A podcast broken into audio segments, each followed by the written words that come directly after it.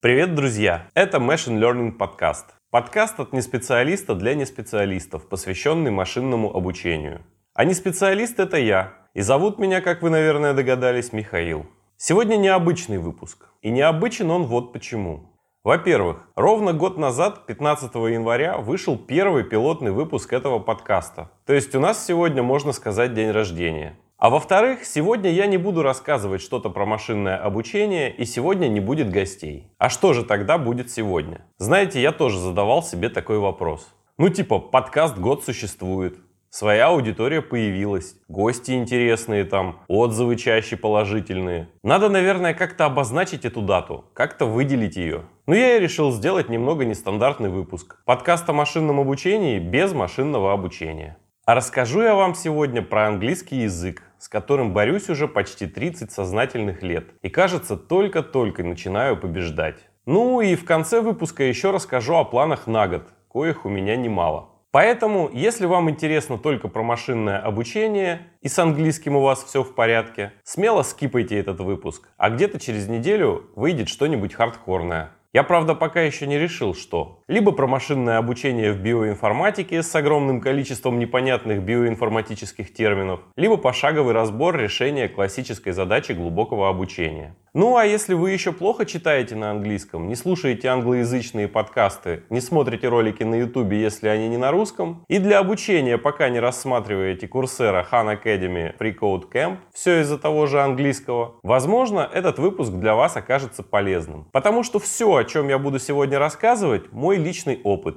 И по итогу более-менее успешный опыт. Минутка мотивации. Если вы слушали предыдущие два выпуска с Евгением Разенковым, то, надеюсь, вас не стоит убеждать в важности умения пользоваться таким инструментом, как английский язык. Я с Евгением полностью согласен. И совсем еще недавно начал получать прямые, а не косвенные этому подтверждения. Я постоянно слышал, что на русском контента мало, что хороших статей, образовательных курсов, книг практически не найти. Но почти всю свою сознательную жизнь как-то умудрялся находить всю нужную информацию на русском. Да, конечно, были моменты, когда интересные мне люди советовали прочитать какие-нибудь интересные фантастические или научно-популярные книги, которых просто физически нету на русском языке. И в этот момент внутри меня плакали котята от горя и стыда, но в целом как-то жил. Особенно интересные книги пытался читать со словарем. Ох, я вам скажу, то еще занятие. По-моему, больше страниц 50 никогда не осиливал, какой бы интересной ни была книга. Приведу пример. Посоветовали мне как-то книгу The Immortalists. Интереснейшая история о том, как в начале 20 века Чарльз Линдберг Алексис Кароль и Рокфеллер хотели достичь бессмертия. Чарльз Линдберг, выдающийся пилот, впервые совершивший трансатлантический перелет в одиночку. Время полета без дозаправок и посадок составило 33,5 часа, расстояние 5800 километров, что для того времени было действительно круто. Это был май 1927 года. Этот перелет принес Линдбергу мировую славу, как позже Гагарину принесет мировую славу первый полет в космос. Чарльз Линдберг в одночасье стал героем и любимчиком публики, авиатором с большой буквы. Про этот перелет и подготовку к нему можно с большим интересом читать отдельно. Захватывающая история. Второй герой книги – великий хирург и ученый, считающийся пионером в области сосудистой хирургии, выдающийся трансплантолог, лауреат Нобелевской премии Алексис Карель. Рокфеллера, думаю, особо представлять не надо. Его фамилия давно стала нарицательной, когда говорят об очень богатых людях. То есть в одной точке планеты сошлись три силы. Сила науки в лице Алексиса Кароля, сила денег в лице Рокфеллера и сила мировой славы и известности в лице Чарльза Линдберга. Мощнейший инструмент в умелых руках, надо сказать. И объединены они были одной великой идеей – достичь бессмертия. Немало, конечно, на этом пути сделали. В частности, искусственное сердце разработали, точнее его прототип. Но бессмертия, увы, не достигли. Потом Линдберг вообще ударился в эзотерику и забросил сотрудничество с Каролем. Потом война. В общем, захватывающая история. И книги, как я уже сказал, на русском нету. Каким же мучением было мне ее читать? Я заводил себе таблицы и выписывал незнакомые слова, потом искал их перевод, потом читал, пытался соотнести перевод этих слов с контекстом. Я забивал на таблицы и просто каждое незнакомое слово подсматривал в словаре сразу, как только оно встречалось мне по ходу чтения. А подсматривать, надо признаться, приходилось все время. Потому что слова повторялись в тексте, но не запоминались. Потому что на каждое предложение было как минимум по одному незнакомому слову. Понимаете, какая сильная у меня была мотивация, что я продрался через аж где-то 50 страниц книги в таких условиях? Но, увы, все равно бросил. Потому что нельзя так издеваться над таким интересным и захватывающим процессом в обычной жизни, как чтение. Бросил, так и не дочитав и не узнав подробностей жизни и работы героев. Но в целом, повторюсь, жил нормально и довольствовался источниками на русском языке. И вот только недавно, когда начал активно погружаться в программирование и машинное обучение, начал ощущать то, о чем говорят практически все специалисты. На русском очень мало подробной актуальной информации. Вся документация к языкам программирования на английском. Проекты на гитхабе на английском. Хорошие туториалы на английском. Большинство хороших курсов на английском. Новые статьи по искусственному интеллекту на английском. Конференции. Ну вы поняли, дальше можно не продолжать. Я иногда развлекаюсь тем, что решаю задачки с проекта Эйлера. Это сборник математических задач, которые нужно решать с помощью программирования. Люблю я заковыряться иногда в какой-нибудь задаче. И иногда бьешься-бьешься, а не выходит каменный цветок у Данилы Мастера. Идешь искать решение в интернете. Решение находишь, а как оно работает, нет. Ну нету на русском языке. Зато на английском есть восхитительные подробные разборы каждой задачи. Ну, правда, на самом деле не знаю, каждый ли, но всех, которые я искал, находил. В общем, теперь и я могу официально заявить, что на английском информации больше, и она разнообразнее. Да что далеко ходить? Подкастов про искусственный интеллект на английском языке только топовых штук 7, не говоря уже о десятке другом малоизвестных. А на русском? Я бы и заморачиваться не стал, если бы на русском что-то было похожее. Короче, подумаешь, что мне почти 40. Всегда хотел иметь в арсенале своих инструментов английский язык. Возраст не приговор, как говорится. Я не знаю, как сейчас преподают английский язык и можно ли его довести до приемлемого уровня с помощью школы и вуза. В моей жизни без каких-то сверхусилий этого сделать было нереально. По английскому в школе у меня была, конечно, уверенная пятерка, но при этом мой уровень был начальнее начального. Максимум London is the capital of Great Britain. И в ВУЗе была пятерка, но уровень почти не вырос. Я в школе пытался заниматься самостоятельно, изучая времена и делая упражнения, но меня не хватало надолго. Потом после вуза я пытался смотреть фильмы на английском с субтитрами, но так и не научился их воспринимать на слух. Ходил на курсы от English First, какие-то курсы были от работы, пытался учить английский по песням, все как-то почти мимо. Да, я мог изъясняться на примитивном уровне, да, мой словарный запас рос, но все равно легкости восприятия английского ни в чтении, ни на слух не было. Я постоянно пробовал самые разные методики, скачивал с торрентов курсы, что-то даже пытался проходить. В какой-то момент даже думал, что я безнадежен. Но, но, но, у этой истории, к счастью, довольно счастливый конец. Ну, не так, чтобы конец, скорее счастливый качественный скачок. Сейчас я довольно довольно легко читаю техническую и учебную литературу на английском. И постепенно сбывается моя мечта. Я слушаю подкасты про искусственный интеллект на английском языке. Это невероятно круто. Я очень жалею, что не стал делать этого раньше. И я очень советую тем, кто сомневается, все-таки освоить английский и открыть для себя этот дивный новый мир. По разным тестам мой уровень сейчас в районе intermediate. И этот intermediate длиною в 30 лет. Если у меня получилось вас немножечко замотивировать, отлично. Теперь я расскажу про инструменты, которые у меня сработали, и про ошибки, которые я познал на собственном опыте. Начну, наверное, с самого главного, что я понял в изучении английского.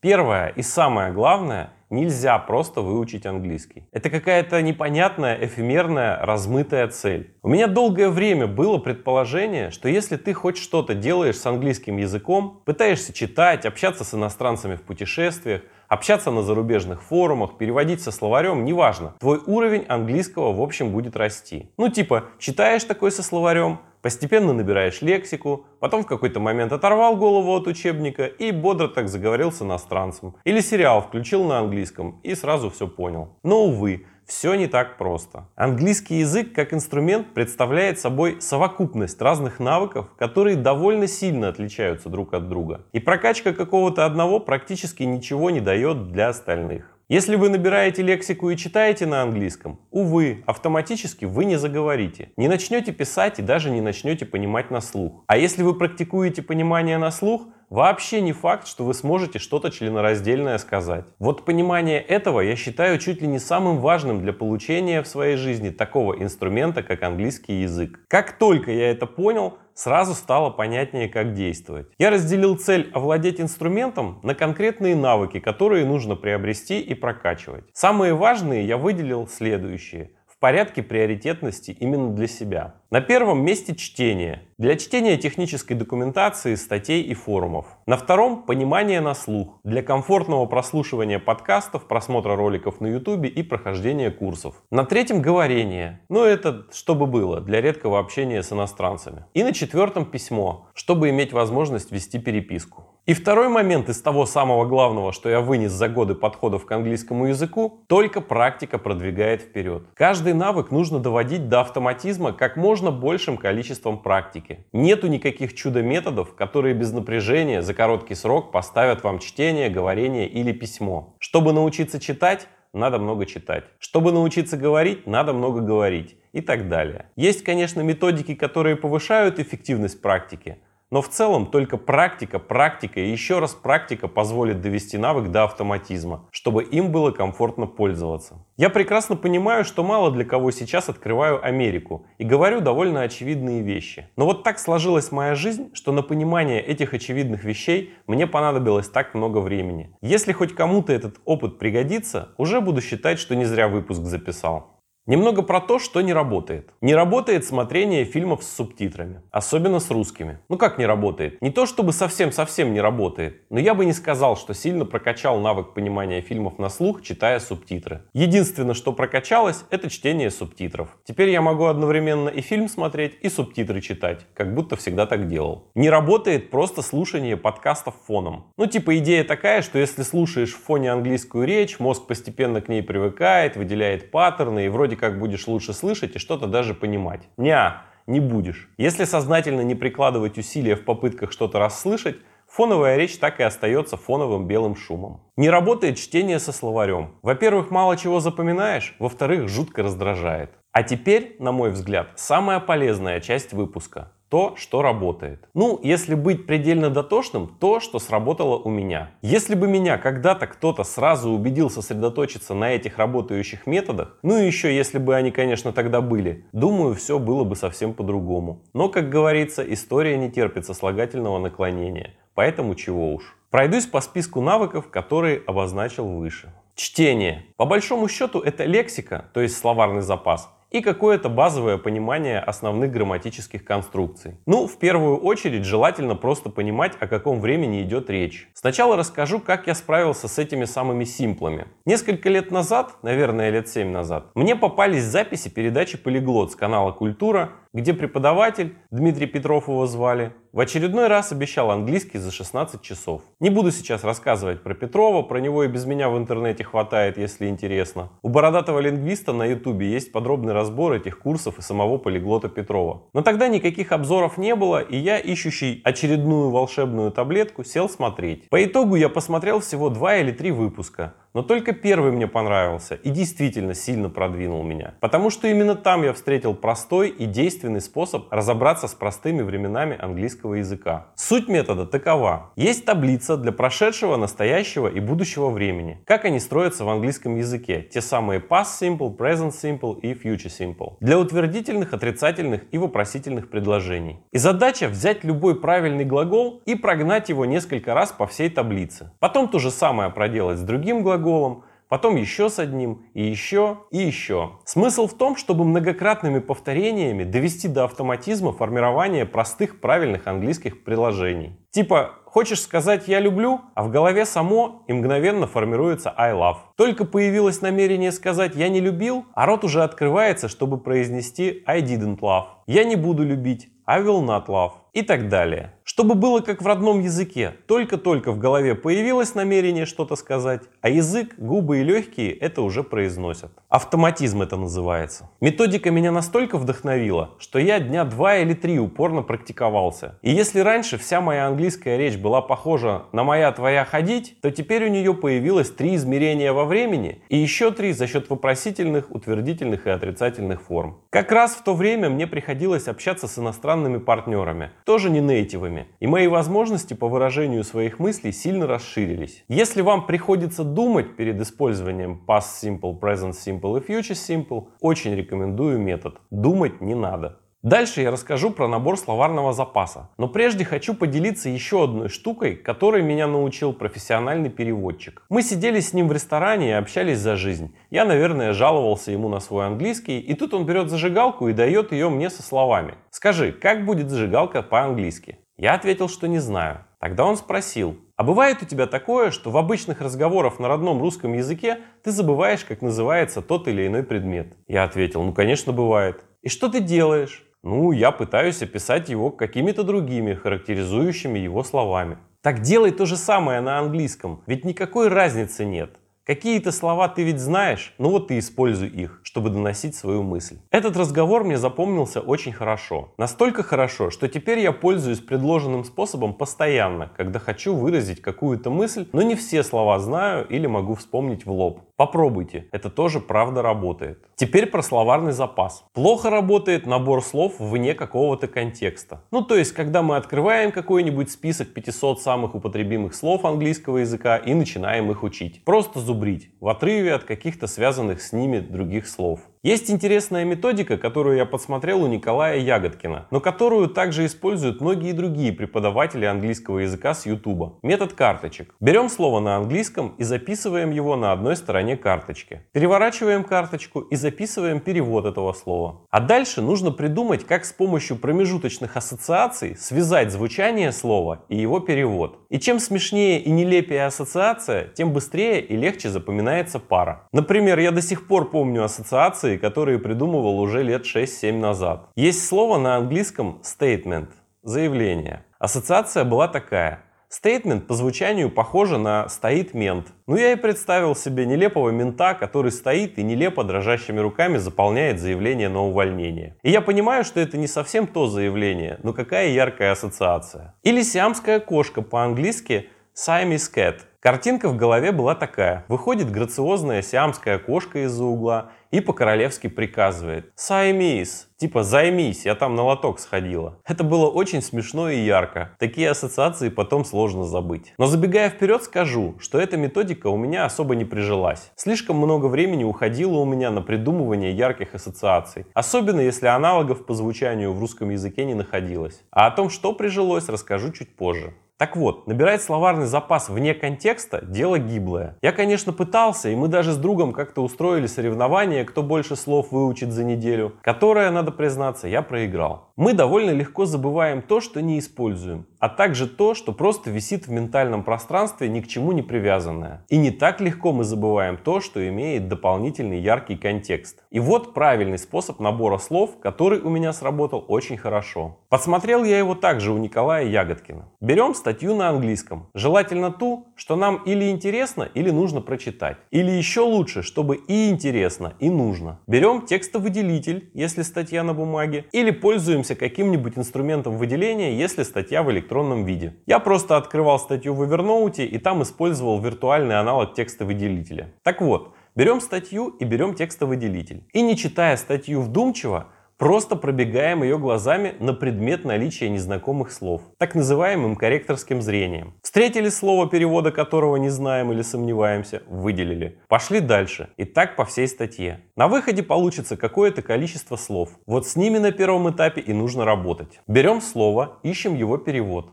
Записываем на карточке или бумажной, или электронной. Потом берем другое, тоже записываем и так далее. Затем учим эти слова либо методом карточек, либо зубрежкой, либо любым удобным способом. И только когда слова выучены, идем вдумчиво читать статью. Для меня эта методика оказалась очень действенной, и я ей пользуюсь до сих пор. Хотя незнакомые слова встречаются все реже и реже. Как я уже сказал, метод ассоциативного заучивания слов у меня не прижился, и я просто скачал себе на телефон приложение Quizlet, где можно создавать виртуальные карточки. Там это делать очень удобно. Можно создавать отдельные учебные модули по темам, там есть озвучка слов в режиме заучивания, разные тесты и так далее. Я делал так. Включал в машине режим, при котором произносилось слово на английском, а через пару-тройку секунд его перевод. Всего в учебном модуле я старался, чтобы у меня не было больше 50-60 слов. Ну и гонял их по кругу. Программа произносит слово на английском. Я вспоминаю его перевод. Успел? Молодец. Не успел? Пришел ответ. Конечно, некоторые слова запоминаются при таком способе быстрее других. Но и на такую ситуацию в приложении Quizlet есть ответ. Можно помечать в модуле слова, которые уже хорошо запомнил, и они тебе больше не будут диктоваться. После того, как русский перевод выучен, можно поменять местами порядок произношения. Теперь программа пусть говорит слова на русском, а я должен вспоминать их на английском. Обычно от дома до работы у меня уходит где-то 40-45 минут на машине. За это время можно раз 10 прогнать все слова из модуля. Сейчас разные интернет-тесты оценивают мой словарный запас где-то в 5-6 тысяч слов.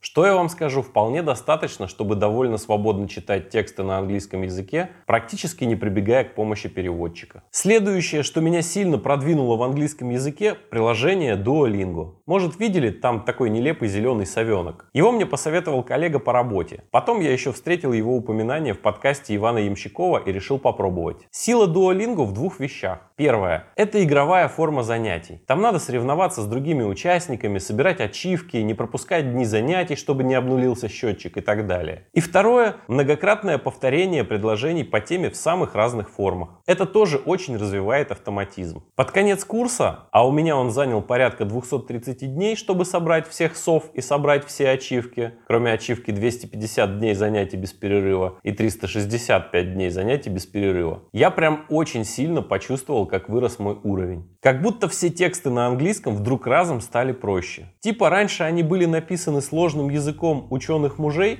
а теперь будто их переписали для детей. Очень интересное ощущение. Однозначно рекомендую попробовать. Думаю, с чтением разобрались. Теперь следующее, на чем я сосредоточился, понимание на слух. Я уже говорил про свою мотивацию. Я хочу слушать подкасты на английском, не напрягаясь, смотреть ролики на ютубе, не напрягаясь, и проходить курсы, также не напрягаясь, чтобы сосредотачиваться на контенте, а не на переводе его в голове с английского на русский. В роли целевой метрики, которую я буду повышать, я выбрал качество понимания подкаста Лекса Фридмана. Я еще в процессе работы над данным навыком, навыкам, но мне кажется, что я нашел хорошую действенную методику, которая очень неплохо меня продвигает. И сейчас я ей с вами поделюсь. Но сначала небольшая вводная. Я потратил немалое время на то, чтобы разобраться, почему навык понимания на слух английской речи так тяжело качается. Общался с преподавателями, читал статьи, смотрел ролики разных гуру от английского и вот к каким выводам пришел. Первое и самое главное, что тормозит, это недостаток осознанного аудирования. Именно осознанного, а не просто в фоне там что-то где-то слушать на английском. Дальше я подробно расскажу, что такое осознанное аудирование, а пока назову еще некоторые причины. Контент который мы выбираем для аудирования, зачастую сильно выше по уровню сложности, чем нам нужен. Из-за того, что в нем встречается много незнакомых слов, мы постоянно об них спотыкаемся и теряем нить повествования.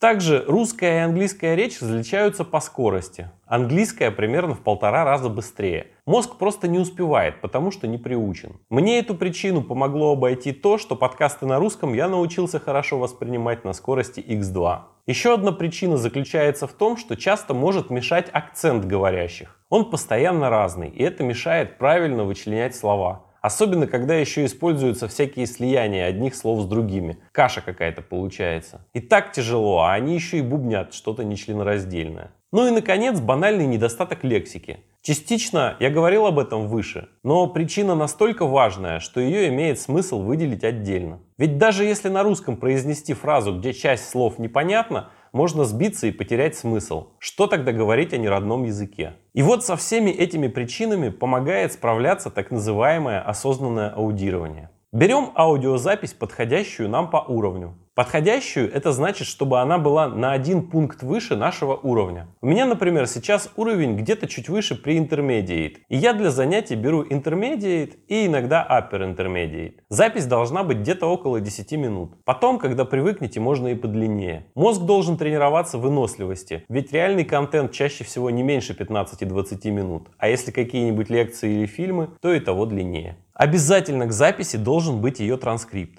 то есть текстовая расшифровка. Первый шаг. Просто слушаем аудиозапись, пытаясь понять общий смысл. Затем второй шаг. Слушаем аудиозапись и параллельно читаем расшифровку. Третий шаг. Выписываем незнакомые слова и переводим их. Четвертый шаг. Снова слушаем аудиозапись. На этом этапе все слова уже более-менее знакомы. Пятый шаг. Очень важный. Его часто пропускают, но я уверен в его важности и очень рекомендую, если вы будете заниматься по этому алгоритму, его не пропускать. На пятом шаге нужно слушать и вслух повторять за диктором, копируя его интонации, скорость и произношение. Ну и шестой шаг, он не обязательный, но тоже имеет смысл делать, если к аудиозаписям прилагаются какие-нибудь задания. Там обычно нужно отвечать на вопросы по прослушанному материалу. Ребята, это бомба. Уже к третьему прослушиванию идет почти стопроцентное понимание. Причем не на уровне услышал, перевел в голове и потом понял, а именно услышал и сразу понял. Тоже очень крутое ощущение. Тоже сильно рекомендую. Я встречал в разных источниках, что чтобы поднять свой уровень аудирования на один пункт, нужно примерно 80 часов осознанного аудирования. Пока не удалось проверить на личном опыте, но равняюсь на эту цифру. Могу сказать, что уровень растет заметно, гости Лекса Фридмана становятся понятнее раз от раза. Материалы для осознанного аудирования в интернете найти несложно. Есть лекции TED с транскриптами, есть подкасты с транскриптами, есть учебники от National Geographic, есть сайты и так далее. Я расскажу, что зашло мне и чем пользуюсь я. Я занимаюсь через приложение Lux English Podcast. Приложение есть и для iPhone, и для Android. Также есть веб-версия. Люк – профессиональный преподаватель английского языка, который сделал уже около 700 выпусков подкаста – на самые разные темы. Выпуски разные по времени, но в среднем где-то по 20 минут. Там есть и веселые монологи, и интервью, и разборы сленга, разборы правил и многое-многое другое. Мне заниматься по подкасту Люка очень нравится. И что очень важно, к каждому выпуску подкаста есть транскрипт. Так, ну чтение и понимание на слух мы с вами разобрали. Пару слов проговорения. Пару очевидных слов, конечно, но которые, я считаю, все-таки имеет смысл сказать. Когда есть хоть какая-то база, главная проблема – психологический барьер. В начале пути мы не разговариваем на английском не потому, что не умеем выражать свои мысли, а потому, что напрягаемся из-за того, что не уверены, что имеем право выражать их с нашим уровнем. Мы стесняемся нашего уровня, нашего акцента, того, что нас не поймут, того, что не захотят с нами говорить и так далее. Рекомендация здесь может быть только одна. Надо просто брать и разговаривать. Для этого есть разговорные клубы, есть скайп-преподаватели, возможно, есть более продвинутые друзья, которые могут вам помочь. Я в свое время заговорил, когда стал общаться с иностранными коллегами. Я уже упоминал, что они не были нейтивами, и когда я увидел, что они тоже не знают английский в совершенстве, совершают грамматические и лексические ошибки и не парятся по этому поводу, я подумал, а чем я хуже? И стал говорить, как умею. И самое удивительное, меня поняли. Никто не смеялся, никто от меня не убегал, как от прокаженного. Короче, работали вместе вполне себе продуктивно. Ну и помните историю про зажигалку? Всегда можно одни слова выразить через другие. Просто нужно делать это и не париться. Про навык письма на английском ничего сказать не могу, особо его не развиваю. Если нужно что-то написать на форуме или в каком-нибудь чате, пишу как могу, не парюсь. Завести блог на английском и писать статьи я бы пока не рискнул. Сейчас у меня главный приоритет – понимание английской речи на слух. Как разберусь, возьмусь, возможно, и за письмо.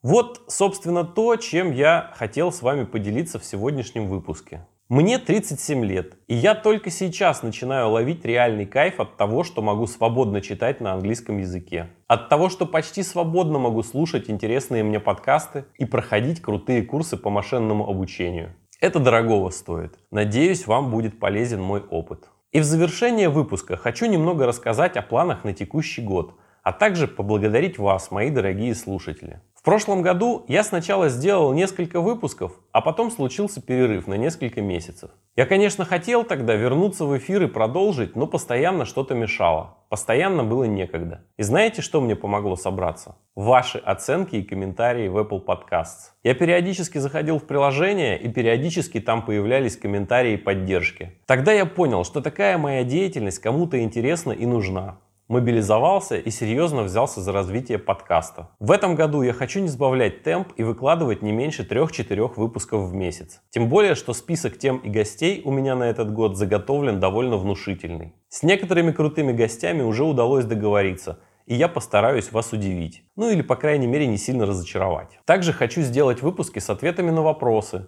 поэтому призываю вас быть активнее и задавать самые каверзные вопросы. Даже если я не буду знать на них ответы, я буду их искать. Или задавать эти вопросы продвинутым гостям-специалистам. Также, с учетом того, что я стал сносно читать на английском, я буду читать популярные оригинальные статьи по машинному обучению и самые интересные пересказывать вам. Очень прошу вас предлагать интересных гостей, темы для общения и вопросы для них. Обязательно будем звать, беседовать и терзать вопросами. Ну и в целом, не стесняйтесь предлагать форматы, давать обратную связь и делать прочие важные для развития проекта вещи. Делиться подкастом с друзьями, которым, как вам кажется, это может быть интересно и полезно. Заходить в Apple Podcasts, чтобы обучать алгоритмы машинного обучения, рекомендовать вам годный контент, ставя оценки и оставляя отзывы. Ставить лайки в сообществе ВКонтакте, на Яндекс Музыке, на Ютубе и вообще везде, где есть такая возможность. Подписываться и подписывать друзей на телеграм-канал, стать специалистом по машинному обучению. Ну и так далее. Спасибо, что вы были прошлый год со мной. Этот год обещает быть еще более насыщенным и интересным. Успехов нам в освоении машинного обучения. До новых встреч в новом сезоне Machine Learning Podcast. Всем пока!